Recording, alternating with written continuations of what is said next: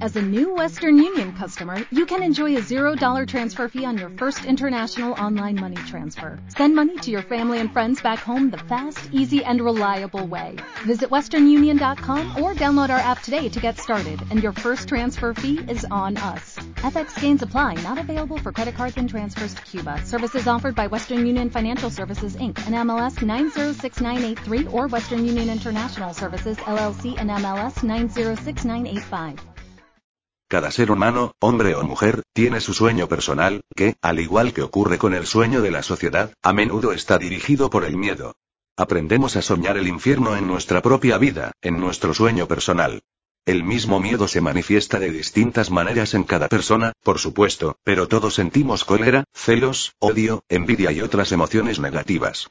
Nuestro sueño personal también puede convertirse en una pesadilla permanente en la que sufrimos y vivimos en un estado de miedo constante. Sin embargo, no es necesario que nuestro sueño sea una pesadilla. Podemos disfrutar de un sueño agradable. Toda la humanidad busca la verdad, la justicia y la belleza. Estamos inmersos en una búsqueda eterna de la verdad porque solo creemos en las mentiras que hemos almacenado en nuestra mente. Buscamos la justicia porque en el sistema de creencias que tenemos no existe.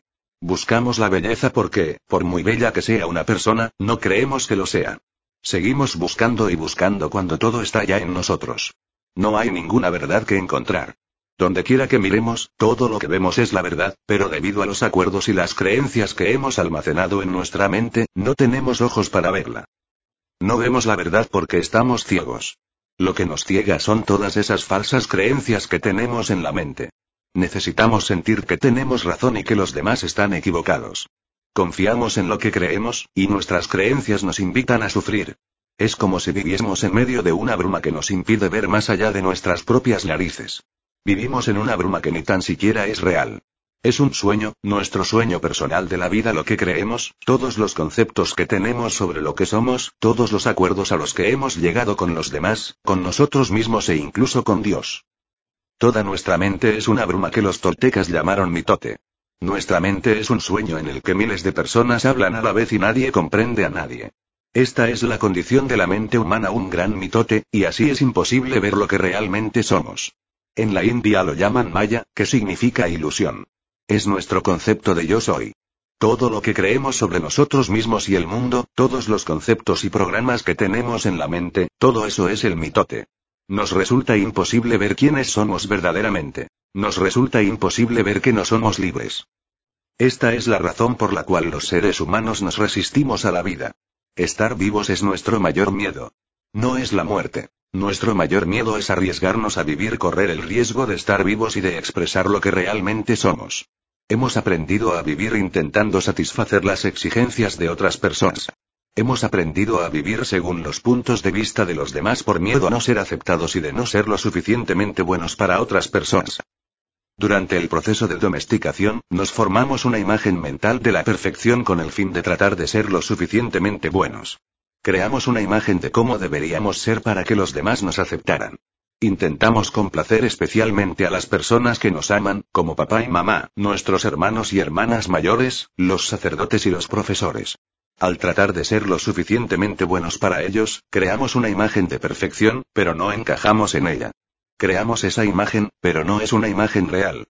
Bajo ese punto de vista, nunca seremos perfectos. Nunca. Como no somos perfectos, nos rechazamos a nosotros mismos. El grado de rechazo depende de lo efectivos que hayan sido los adultos para romper nuestra integridad. Tras la domesticación, ya no se trata de que seamos lo suficientemente buenos para los demás. No somos lo bastante buenos para nosotros mismos porque no encajamos en nuestra propia imagen de perfección. Nos resulta imposible perdonarnos por no ser lo que desearíamos ser, o mejor dicho, por no ser quien creemos que deberíamos ser. No podemos perdonarnos por no ser perfectos. Sabemos que no somos lo que creemos que deberíamos ser, de modo que nos sentimos falsos, frustrados y deshonestos. Intentamos ocultarnos y fingimos ser lo que no somos. El resultado es un sentimiento de falta de autenticidad y una necesidad de utilizar máscaras sociales para evitar que los demás se den cuenta. Nos da mucho miedo que alguien descubra que no somos lo que pretendemos ser. También juzgamos a los demás según nuestra propia imagen de la perfección, y naturalmente no alcanzan nuestras expectativas. Nos deshonramos a nosotros mismos solo para complacer a otras personas. Incluso llegamos a dañar nuestro cuerpo para que los demás nos acepten. Vemos a adolescentes que se drogan con el único fin de no ser rechazados por otros adolescentes. No son conscientes de que el problema estriba en que no se aceptan a sí mismos. Se rechazan porque no son lo que pretenden ser. Desean ser de una manera determinada, pero no lo son, y esto hace que se sientan culpables y avergonzados. Los seres humanos nos castigamos a nosotros mismos sin cesar por no ser como creemos que deberíamos ser. Nos maltratamos a nosotros mismos y utilizamos a otras personas para que nos maltraten. Pero nadie nos maltrata más que nosotros mismos. El juez, la víctima y el sistema de creencias son los que nos llevan a hacerlo. Es cierto que algunas personas dicen que su marido o su mujer, su madre o su padre las maltrataron, pero sabemos que nosotros nos maltratamos todavía más. Nuestra manera de juzgarnos es la peor que existe. Si cometemos un error delante de los demás, intentamos negarlo y taparlo. Pero tan pronto como estamos solos, el juez se vuelve tan tenaz y el reproche es tan fuerte, que nos sentimos realmente estúpidos, inútiles o indignos. Nadie, en toda tu vida, te ha maltratado más que tú mismo. El límite del maltrato que tolerarás de otra persona es exactamente el mismo al que te sometes tú. Si alguien llega a maltratarte un poco más, lo más probable es que te alejes de esa persona. Sin embargo, si alguien te maltrata un poco menos de lo que sueles maltratarte tú, seguramente continuarás con esa relación y la tolerarás siempre. Si te castigas de forma exagerada, es posible que incluso llegues a tolerar a alguien que te agrede físicamente, te humilla y te trata como si fueras basura.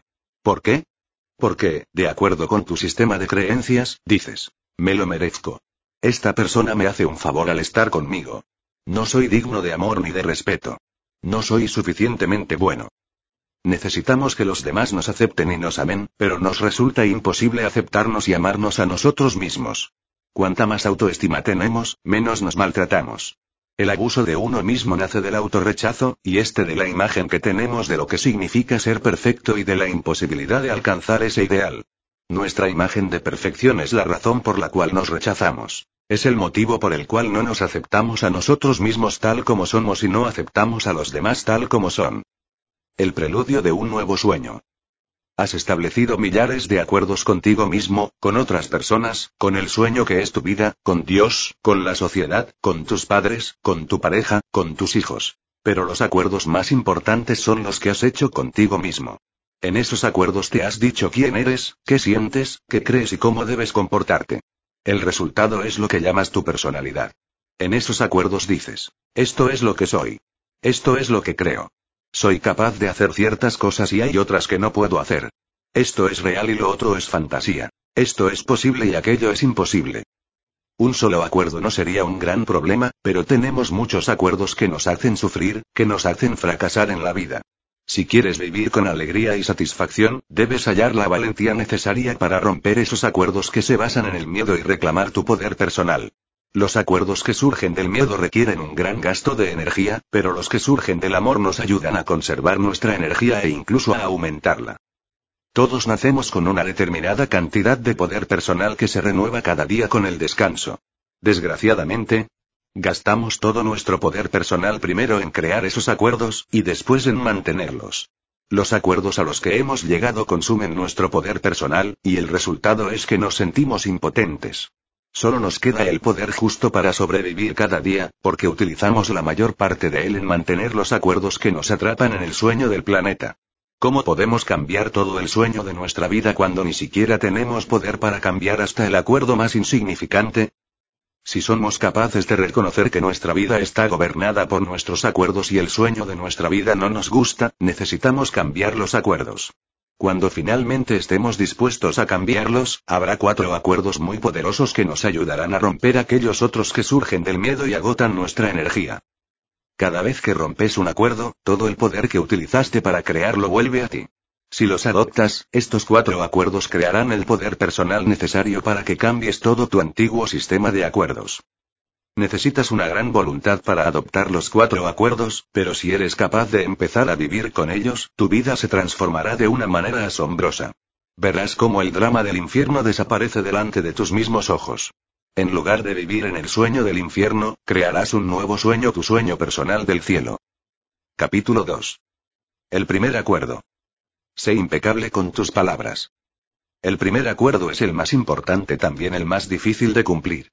Es tan importante que solo con él ya serás capaz de alcanzar el nivel de existencia que yo denomino el cielo en la tierra. El primer acuerdo consiste en ser impecable con tus palabras. Parece muy simple, pero es sumamente poderoso. ¿Por qué tus palabras? Porque constituyen el poder que tienes para crear. Son un don que proviene directamente de Dios. En la Biblia, el Evangelio de San Juan empieza diciendo, en el principio existía el verbo, y el verbo estaba con Dios, y el verbo era Dios. Mediante las palabras expresas tu poder creativo, lo revelas todo.